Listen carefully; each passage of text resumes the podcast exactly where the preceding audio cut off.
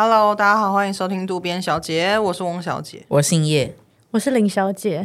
大家好啊，今天想要跟大家聊一个我们一直其实都很想要在频道讨论的事，呃、对，讨论的事，可是我们迟迟一直没有讨论，就是因为我们觉得这个东西，这个议题很复杂，然后也很多。面向需要讨论，然后我们一直都提不起劲来，这样包含其实我们现在也提不起劲。对啊，我们刚刚休息了十五分钟，因为这个议题的本的本质就是一个很提不起劲的状态。对，没错，就是其实我们现在这个年代的人，大家多多少少都会有忧郁的情况，就是他不他不一定是当下一个情绪，他是可能长期的一个状态。然后我觉得，其实应该蛮多人都有这样子的经验，我们三个一定也有，所以我想说，今天可以好好的，呃，花一些时间来跟大家聊，我们怎么跟忧郁共处，然后忧郁的发生的状况啊，或是呃一整串的 故事，突然不知道怎么讲这个受词，就是一整串的，就是这个情况这样子，对，想要跟大家分享。好好沉重，那我们可以先来讲一下，就是。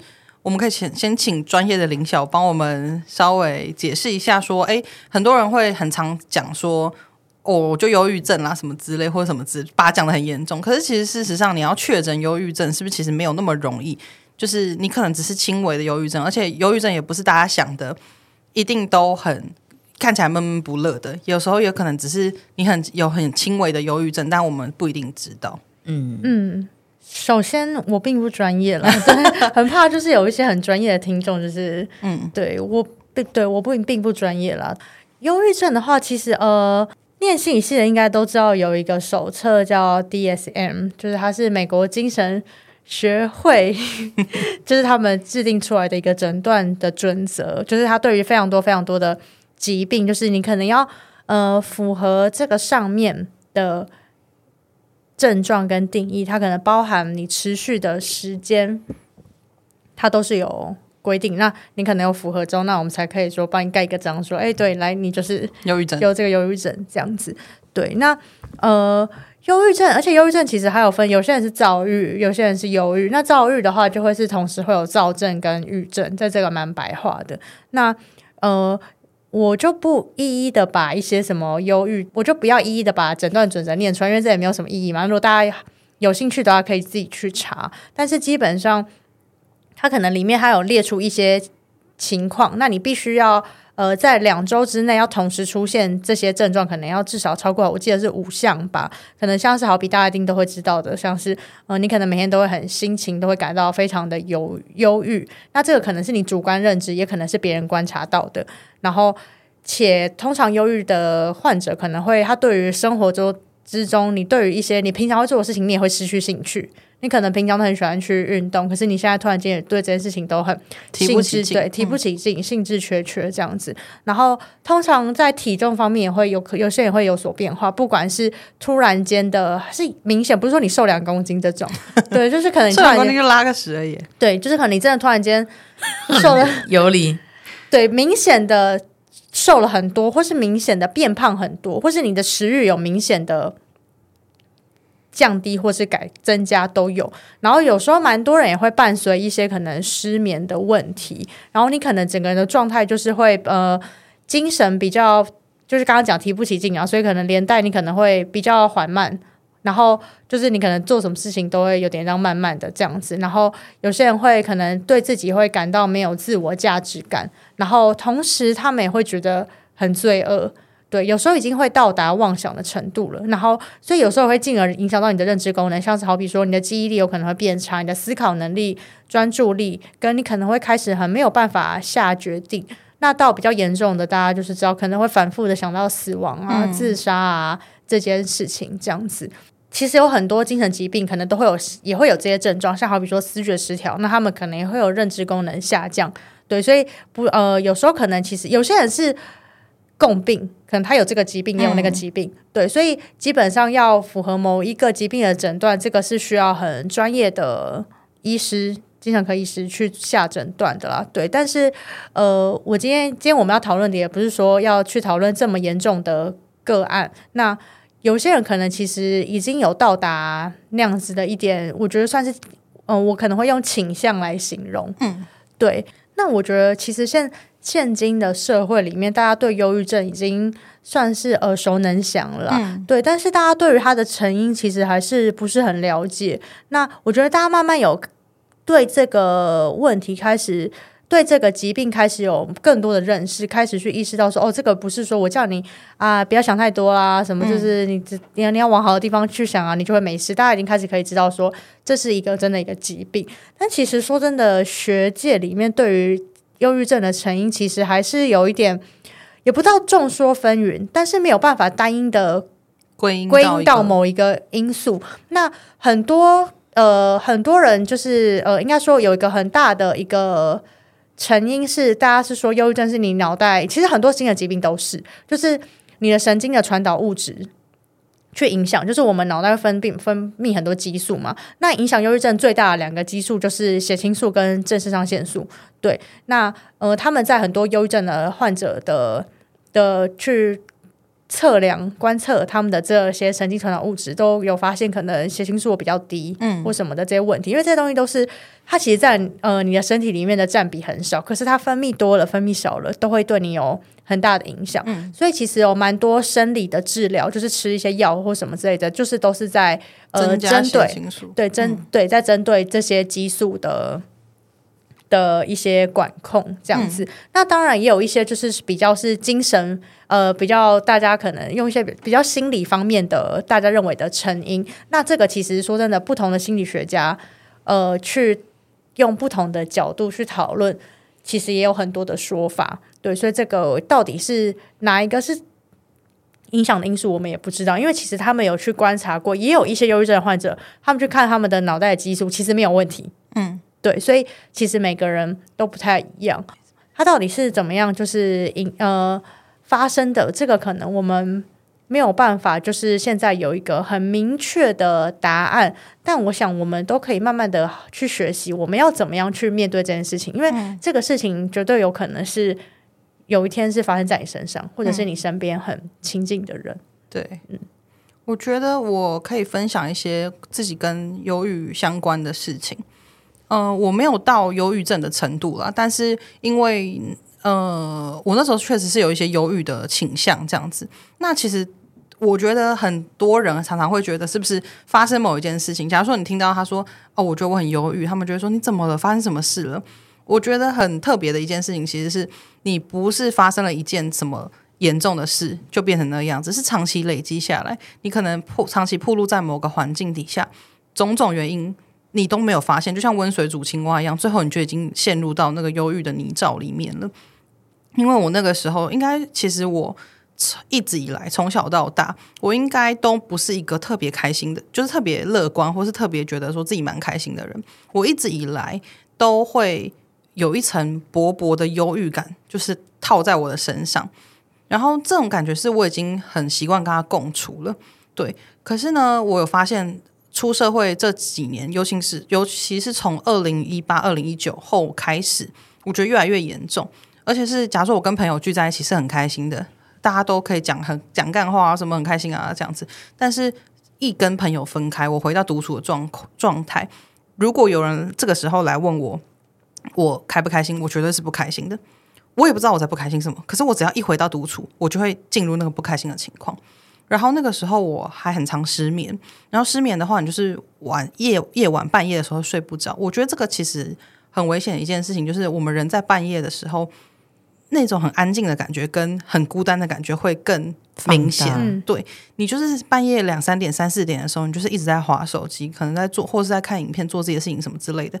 但是，呃，那个感觉就是跟白天是不一样的。你会觉得这个世界很安静，然后你会特别的容易想到你做。过去做错的事情，或者是你曾经对自己的期许你没有达到等等的，那时候我长期都是一个这样子的状况，然后那个时候就会突然很想哭，我几乎每天都会哭，就是每天半夜的时候都会哭到很惨，然后就是哭到累才睡着，然后隔天起来就是可能脸很肿啊，眼睛很肿啊什么之类，然后他去去去上班，呃，去做一些工作什么之类，那个时候是自由接案嘛，后来我长期这种状况。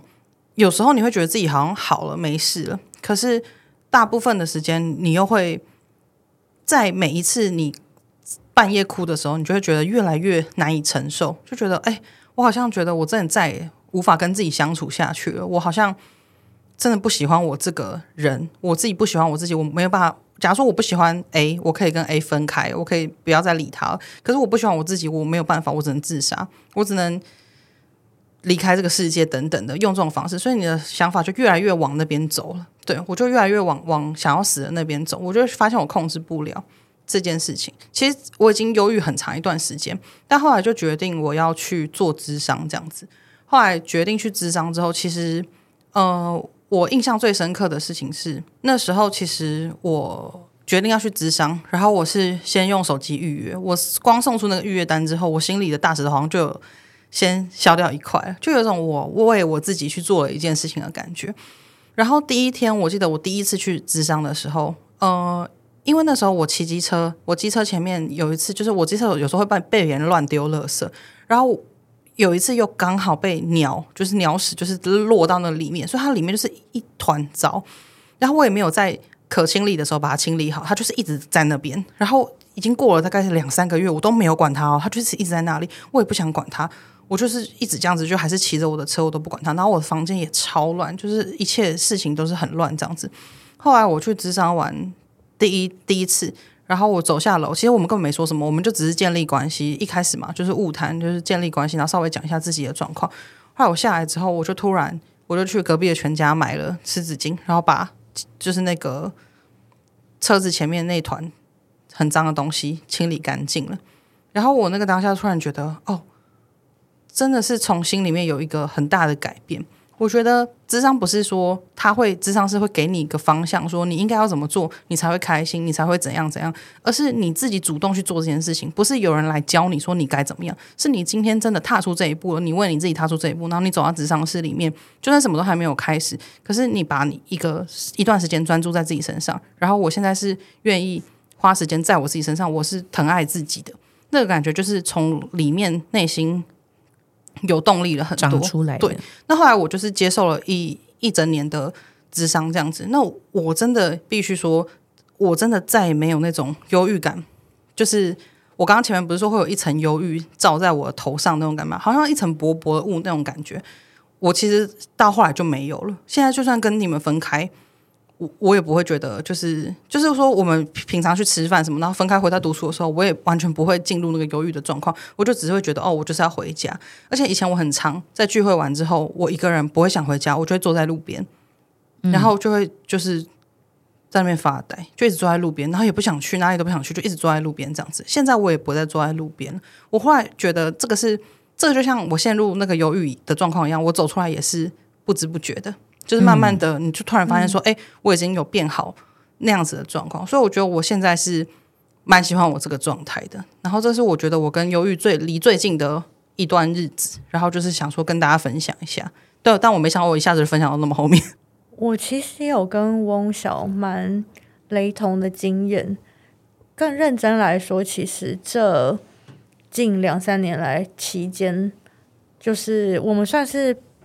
陪着对方走过这段日子的人嘛，就是我们嗯、呃，怎么讲？我知道他在那个状态，他也知道我在那个状态。不是说叶小姐不在，就是他也在现场，就只是说，就是我们两个在比较严重的那个时候，就是有一段时间是重叠的。嗯，然后我自己去回想我过去，我不确定我是不是一直都有那像翁小姐讲的那个薄薄的一层的忧郁感，但是我自己有意识到。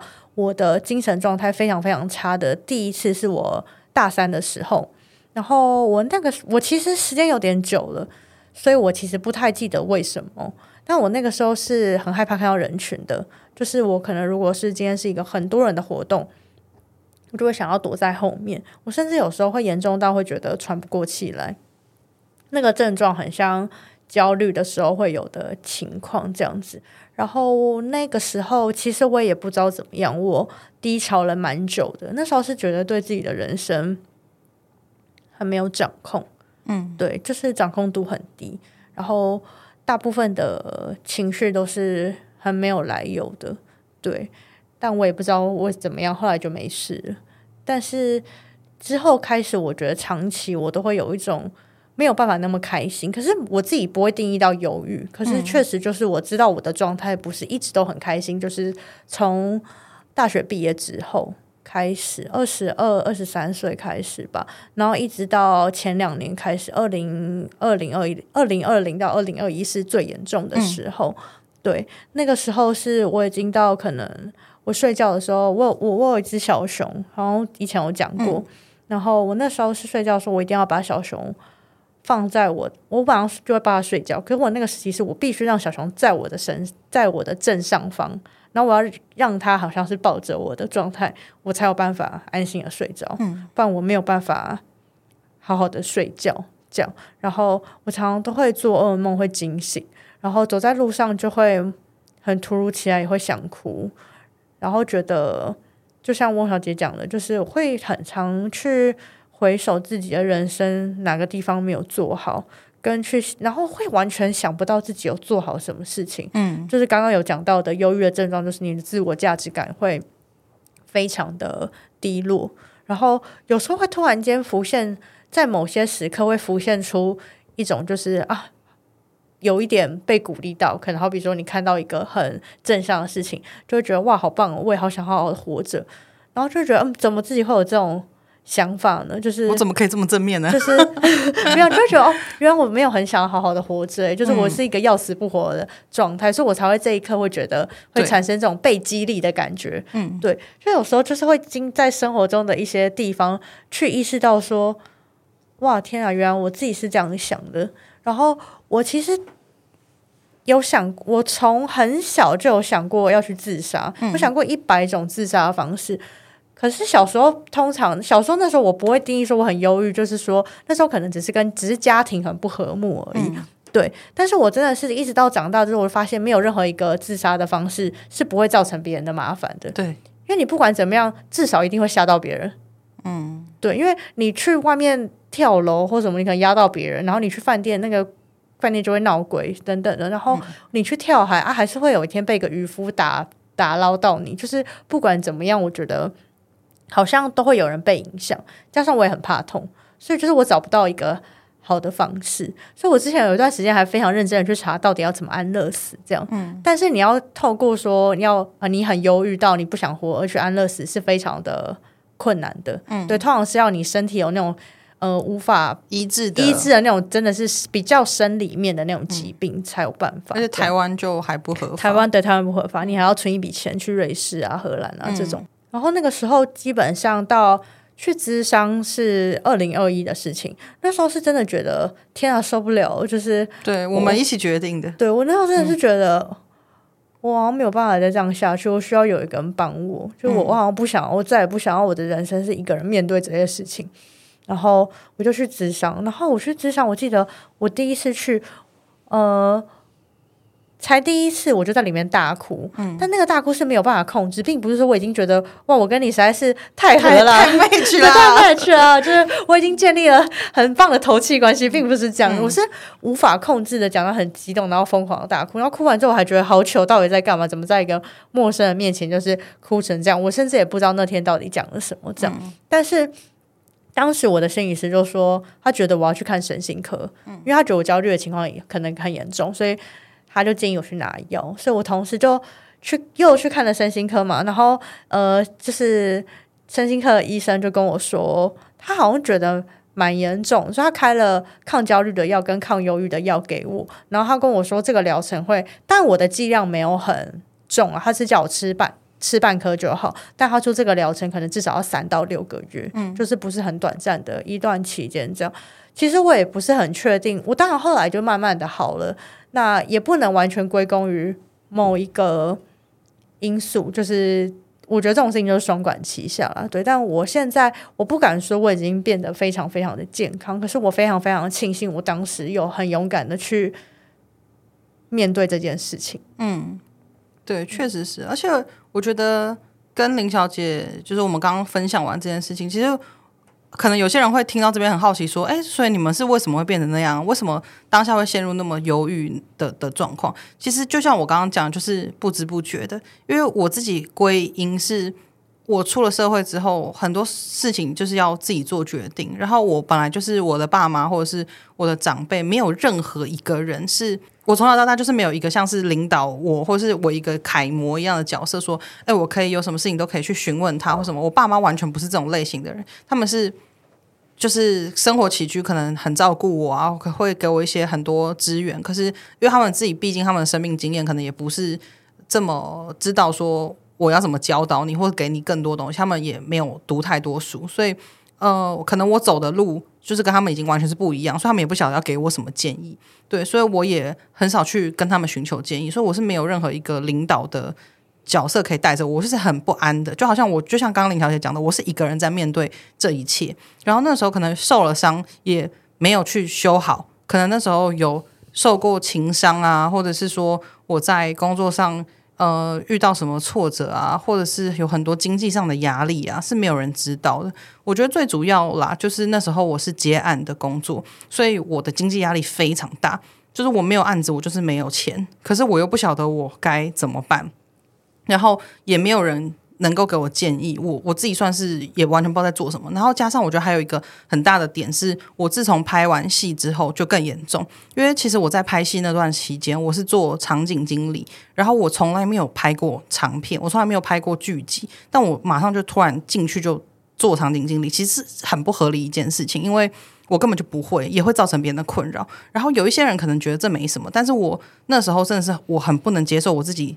造成别人这么大的麻烦，我从小到大都是一个表现各方面表现都是算中等以上，不会被人家嫌弃到哪里去的人。但是那个时候，我一直不断的造成别人困扰，被一直被辅导骂，然后一直被所有的什么美术组啊，他们都觉得哦，你到底在干嘛？诸如此类的。我我当然就是他们还是对我很好啦，只是很多时候我知道我自己真的耍，就是我根本不知道我应该要做这些事情，导致我没做到，然后造成剧组的困扰，然后我。自己觉得非常痛苦，然后每一天都要去焦虑，说我到底有没有什么事情没做到？我是不是又做了什么事情造成大家的困扰？然后我觉得是因为从那一次开始就变得更严重，然后之后我就会那个焦虑就越来越严重，每天都在想说我自己是不是有什什么事情没做好？然后拍片的压力也非常大，这样子，所以我后来就发现我一直在做一些我不擅长的事，我根本就不擅长制片组的事情，我也不擅长做制片，就是这些事情全部都是我不擅长的，我也不擅长跟那个产业里面的人相处。我就是一直暴露在这样子的环境之下，然后又有经济压力，就会觉得你一直会觉得你什么事情都做不好，然后你只是在很吃力的去维持那个你只能做到六十分好了，你就是很吃力的去维持，可是也没有真的完全没有什么帮助。那你已经拼尽全力了，可是对别人来说是完全没有什么帮助的。然后长期以来，我觉得制片组也是在拍片的环境里面是最。没有被尊重的，就像我之前讲的，就是如果今天我们拍摄现场有僵尸冲进来，制片组是第一个被推去吃的，就是这种概念。所以我觉得长期这种状况的话，又又失眠什么的，就是让我整个，我觉得就是慢慢的这样子累积累积，我已经很犹豫，我自己都不知道。嗯，我大概我觉得我会那个时候会进入那个情况的原因，我觉得是有这些这样子。我那个时候应该。最大的触发的原因是因为要办展览，嗯，对，那时候办展览对我来说，就是办一周年的展览，对我来说是人人生数一数二压力很大的一件事情。然后那件事，我也不知道为什么被迫让我一直去回想我的人生，在我我就开始一直去想我人生在每一个阶段，我哪些事情没有做到，没有做好，然后我就会去归因，觉得。我可能现在也没有办法把这件事情做好，嗯、对。然后我觉得跟翁小姐的情况有点像，就是我一直以来我的人生是前半段的期间，我很感谢我的人生有很多对我来说生命中非常重要的朋友，因为我觉得如果没有这些人的话，我觉得我不会活到现在这个时候。嗯，我这样讲讲好严重，而且很像什么得奖感言。可是，可是真的是这样，因为过去就是如果。我非常非常，我是一个非常非常喜欢去上学的人，但不是说我很喜欢早起，而是我可以没有人这样误会啊，对啊，没有人误会，对，就是因为待在家里对我来说真的是太痛苦了。嗯，对，就我觉得一直以来，呃，我觉得家庭对我来说不是一个支持的角色，就连他们到比较后期得知说我有在看身心科啊的智商等等的。他们也会跟我，他们也就是会说出，但我还是谢谢他们，就是他们是想要尽力的帮我啦，但是他们就是会说，我觉得你已经过得很好了、欸。嗯，搞错方向，就是以他们的想法，对，就是做一些帮倒忙的事情。就是我觉得 你已经过得很好啦，什么谁像你过成这样子啊？什么他们为什么讲话那么酸呢？为我不知道为什么你会那么忧郁。我看你好像朋友很多，完全没有关联啊！他真，而且他们不是还讲说什么你做空服员什么的，应该很开心，你很开心。你还说你做空服员，而还做自己的品牌，我看你做的不差啊。你不是还有录 podcast？谢谢他们、欸。然后那什么，可是他们讲是这样讲，有时候对于我直接要去录，其实我并不常从家里要来录 podcast、嗯。可是假设我跟他们待在一起，然后如果我在忙 podcast 的事情的时候，他们就会说：“你做这要干嘛？又不会赚钱。”嗯，就他们还是会用这些东西去衡量。确实是这样，没 错，确实是没赚。对，下面要勒索听众的意思啊，对，但反正就是说。对他们来讲，他们还是会塞这些价值观给我。嗯、那这我也是，你说你的人生有没有被这些事情去影响，而拿这些东西来要求自己？嗯，我觉得绝对绝对是对，绝对会被影响。哎，不好意思，这边中间突然跟大家讲一下，因为其实我们刚刚中间有中断一下，因为我们就是讲到一半，就是大家情绪有点来，然后就是有哭了一下子，所以等一下待会大家听林小姐跟叶小姐的声音，可能会有点哭过这样子，所以就是。嗯，要跟大家解释一下，不然会觉得说哇，大家情绪怎么突然那个起伏那么严重？想中间是不是有一段被剪掉？我现在鼻音很重哎，怎么办？因 为大家一定会想说叶小姐从头到尾没讲话，是因为一直在哭吗？没有，我刚刚中间突然间感觉就来了。对，因为 sorry，呃，不会不会，我我觉得叶小姐她是可能她。本身没有什么忧郁的经验要分享，可是其实我们，我跟林小姐 哭说，干为什么我没有？我跟没有话可以说。我跟林小姐就是忧郁的时候，她其实都一直都在啊，她一直都都知道我们的状况这样子。我觉得她可能很能共感这样，而且我觉得刚刚确实，虽然我自己没有哭，但我并并不是那么冷血。我是我在讲的时候，其实也是有点情绪来，因为就是想到那段时间，而且我觉得其实是真的很辛苦啦，就是你要真的坚持去。咨商这件事情，然后因为那个也蛮贵的，然后加上就是 真的蛮贵的，没有说错。对，就是五十分钟，他大概我自己的话是两千二，自己说出来。但有些人就更贵，有些人要两千五、三千。嗯，突然在讲价钱，意有所指。没有啦，没有啦。但是就是我我我会觉得，其实智商并不是想大家想的都很舒服哦，因为你进入智商室，其实有时候哎会有一些卫生纸声音，就是因为他们在哭。大家就是大忽略没关系哈，就是因为其实有时候咨商是他会引导你，尤尤其是你可能冥想的方式去引导你面对你自己之前最深的创伤或什么之类。其实那段感情，因为我自己本身是很。很讨厌情绪流动的，我是很讨厌突然哭或是怎么样。我不是说讨厌别人哭，Sorry 你们哭你们哭没关系。我是说我啦，我是很讨厌我自己突然情绪很大或者是怎么样，我自己会去检讨，说我刚刚情绪流动太多，所以我不喜欢情绪流动。所以那时候我我其实有不同的智商师，我第二个智商师他是比较喜欢那种冥想方式的，让我说来闭着眼睛，你倒到你小时候被欺负的那段时间，然后你你想要对他们说什么什么之类。然后我一开始觉得我应该不会哭，我我觉得。我这件事情，我已经我被欺负的事情，或我被这样子的事情，我都已经当笑话在讲了，我一定没事的。可是那个当下，我闭着眼睛讲了这样，然后我看着他的，顺着他的引导，找到那个九岁、十岁、十一岁就被欺负那个当下的我，我还是哭出来了，而且是完全没有意识到，眼角就这样流泪。然后你一感觉到自己流泪就受不了，就一直噼里啪啦一直狂哭，停不下来。然后我觉得那个东西是真的可以去。宣泄你的情绪，但同时也很难受，因为你就是要一直去面对那些你一直一直以来，你告诉自己说好了，没事了，我们就放在后面了，就是没关系，我现在就是活得下去，那些事情没关系。可是，实际上就是要你去面对这些东西，你你以为没事，你收在一个盒子里面，但是他现在就是你，你就从从你下巴给我拿出来。哎，这个节目现在变得很像你自己的，因为我们 就是一直在哭，所以你要一直撑场。我很抱歉，你可是我已经控制不来。没关系，没关系，就是。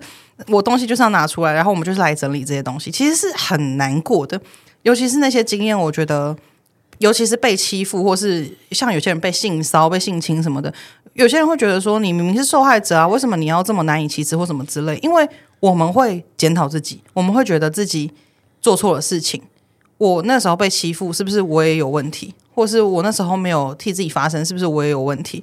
就是会有很多这种想法，或是说这些让我忧郁的事情都，呃，其实一直在影响着我。然后我很常以前可能还没去职场的时候，想起来就会觉得啊，把头甩掉，就不要再想了，没事没事，把头甩掉，就是头发甩甩，大步的走开这样子。然后对，然后我还想要跟大家分享一件事情是，是因为其实我那时候就是一直很想要死这样子，然后我一直不能理解为什么。我很想死的话，大家还要阻止我，因为说真的，大家都会说啊、什么自杀不能解决问题啊，什么什么的，就是大家一定会都劝你，然后你要跳楼，消防队也都会来，就是不要你自杀这样子。我觉得当然第一个本能是大家都会觉得我们人不能灭亡，所以我们要活下去。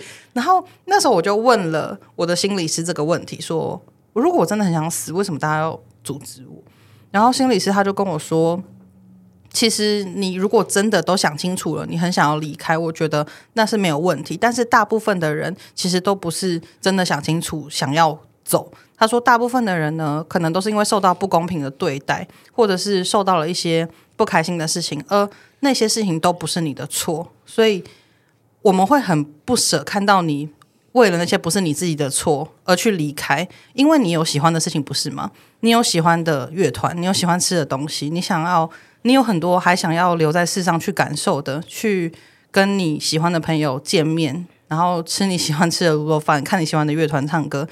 那如果你因为那些不是你的错的遭遇而离开人世，你就再也吃不到那些东西了。我会觉得很可惜。然后那时候这样跟我讲，我就觉得哦，真的耶，就是我们还是有很多想要活在世上感受的东西，然后还是有很多，我确实也有啊，即使是很小的事情，但是。想到那些事，确实我就会觉得，哦，好像可以活下去。然后甚至我到现在是会害怕自己死掉的那一种。我以前是完全不在乎，就觉得说，哦，死掉死掉，就是反正我也蛮想死的，我也找不到方法这样。但现在就不会，就是现在就是我不能说我完全都很开心、很快乐、很 happy，我就是朵拉 这样子，都安朵拉，我我没办法这样讲。可是我现在很更能理性的去看待，去试着。更客观的看自己，而不是一直觉得自己是最糟糕的。就是可以慢慢的真的有喜欢自己的某一些地方，然后如果自己有不好不喜欢的地方，然后就是看着可以怎么改进，而不是去怪自己说：“哦，干到底在干嘛？你怎么那么废啊？什么什么这些负面想法就会少了很多。”对，我觉得这些是嗯，这几年来我跟这种忧郁情绪啊，还有自我价值低落的现象共处的一个一段时光，这样子，嗯。大家哭完了吗？我觉得我现在已经就是哭到感觉明天还是会肿起来，有点哭太惨。幸好明天是礼拜天呢、啊。我哭完了，你哭完了，好好好。那林小姐可以继续讲，换我哭了。你没有要哭，你看起来真快乐。我们是很开心，你很快乐哦，谢谢。对，因为我其实喉头有酸酸的。我觉得我好像又要哭，没有。我觉得好像就是因为这样才哭的。嗯。就是会觉得，呼，感觉来了，什么什么什么？哎、欸，其实我不知道，我也不知道在哭什么，所以，但我，大家不想说，到底干我屁事？为什么会？到底在哭三小？不是，啊、哦，好好辛苦哦！为什么这么辛苦？你说谁很辛苦？我啊，为什么要边哭边录音？我真的好累哦。不是因为。就你就说我哭是因为我公司的同事真的很鸡掰，我我工作压力真的很大，就跟刚刚都没关系。同事有在听，是因为这样不敢承认。没有啦，嗯，我就只是觉得，就是真的，就像跟我小刚刚说，我就是一直都在这里，嗯、然后跟中央山脉一样，确实这样没错，就会觉得哇，就两位一路以来就变了很多啊。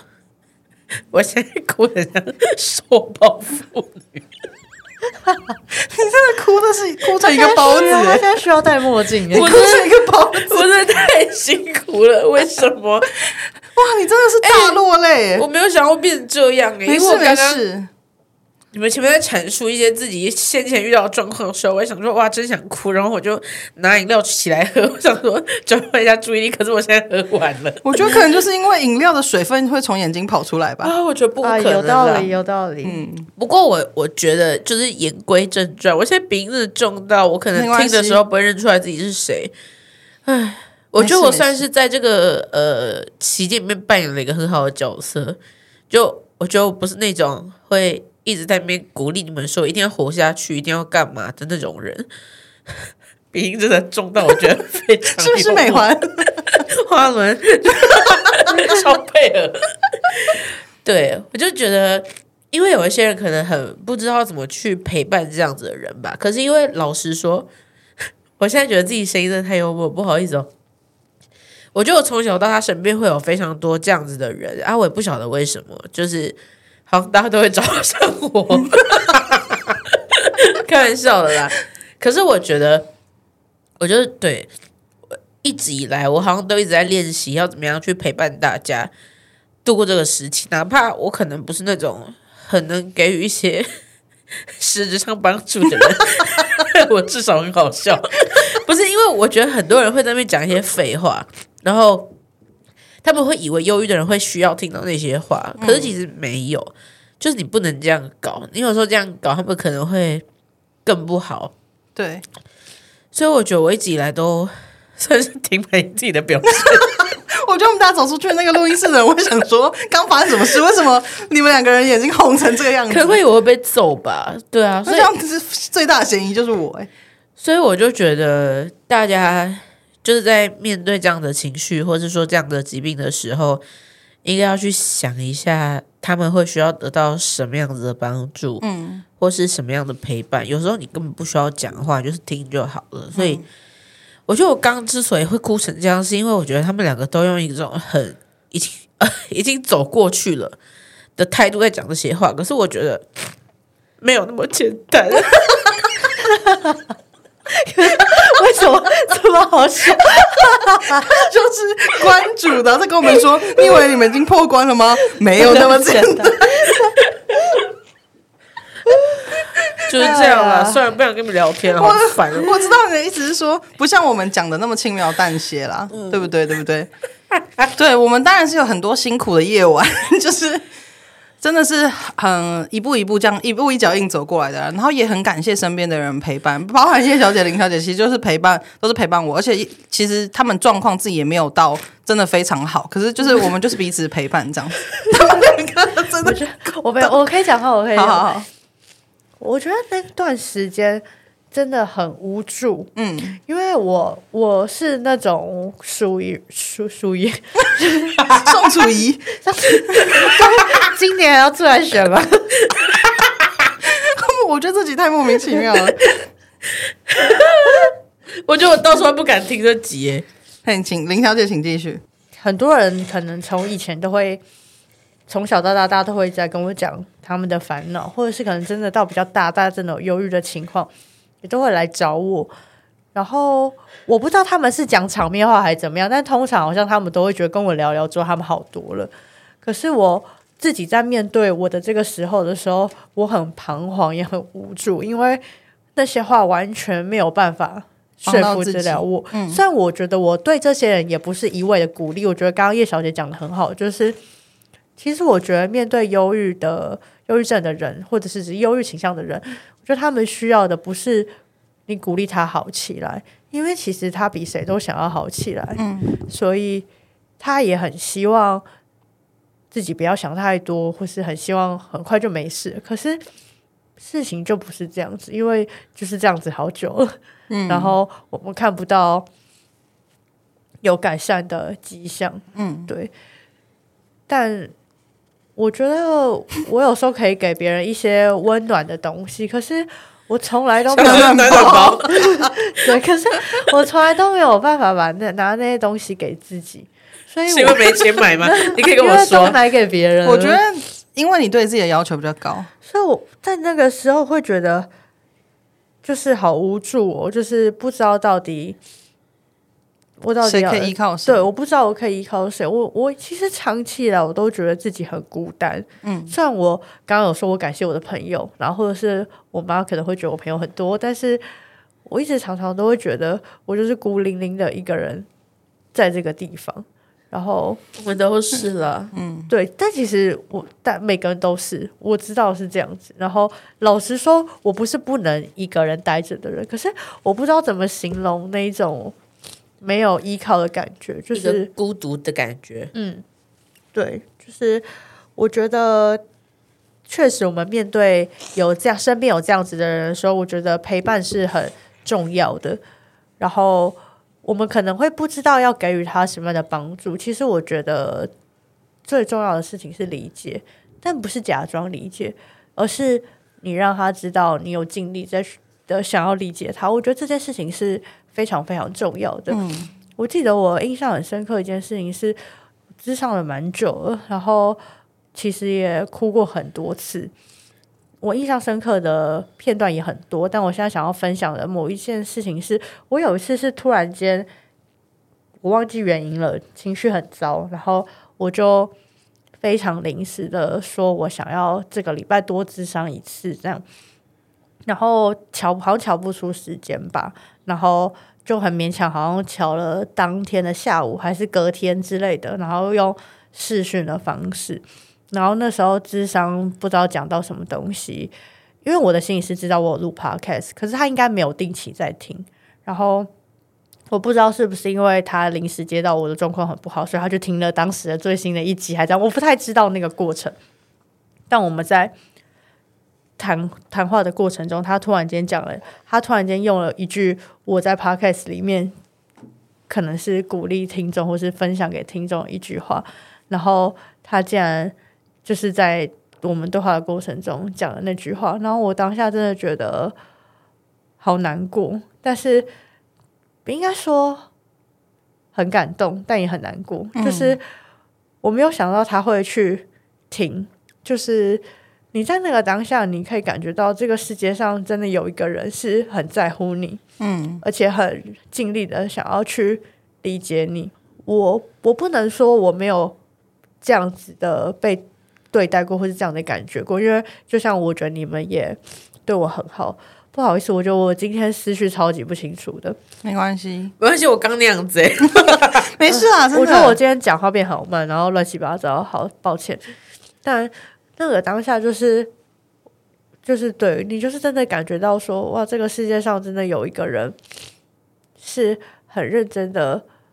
去尽力的想要理解你，你是一个值得被好好对待，你的感受是很值得被看到的。就我觉得我当下感受到的是那样，嗯，所以我想很多在面对这些事情的人，可能我觉得他们有时候需要的就只是这个东西而已，嗯，不一定是事情到底要怎么解决。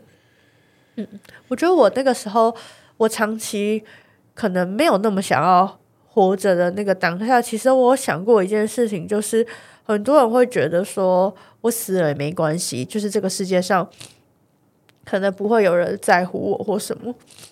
但是我那时候其实想到我要去死的时候，我其实想到的是，我觉得我身边会有一些人可能会很难过，然后我想到他们会很难过这件事情，就这件事情也会让我很难过，就是。嗯这好像反而是让我也没有勇气去死的一个一个原因。原因嗯，对，就是我觉得我就在想，嗯，我就是这么的在乎这些人的感受，所以我在想，他们也是这样子的在乎的。我就我觉得有时候会是你自己可能会无形中去想到一些事情，可能那些东西会反过来鼓励到你自己。嗯，对，所以。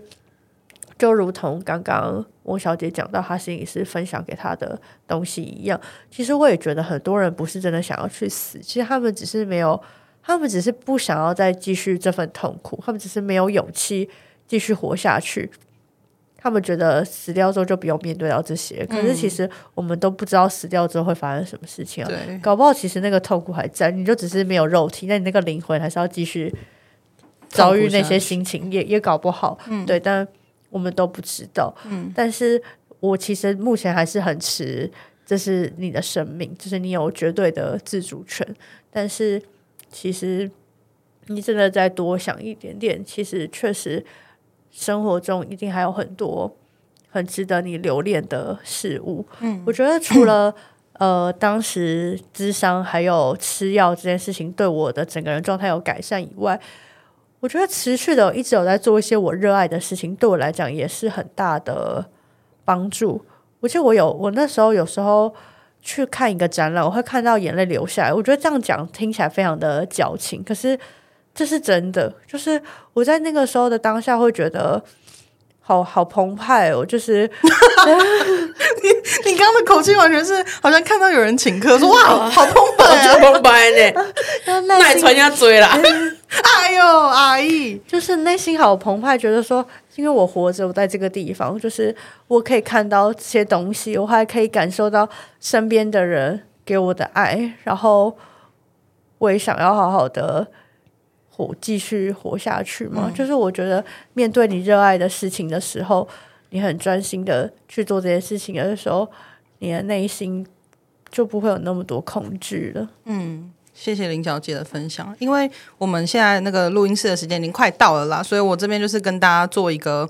做一个结尾，这样子 就是、呃、好负责的人哦。对，就是呃，我们刚刚分享的其实是我们很内心的东西。然后我觉得，虽然我们有些情绪，但我我我希望大家可以理解。然后，嗯，今天就是跟大家做一个分享我们的经验，然后建议大家就是在面对，如不管是你自己还是你身边的人，在面对你可能身边的人发生这样子的事情的时候，最重要就是陪伴，然后不要去评判他的情绪，或者是觉得。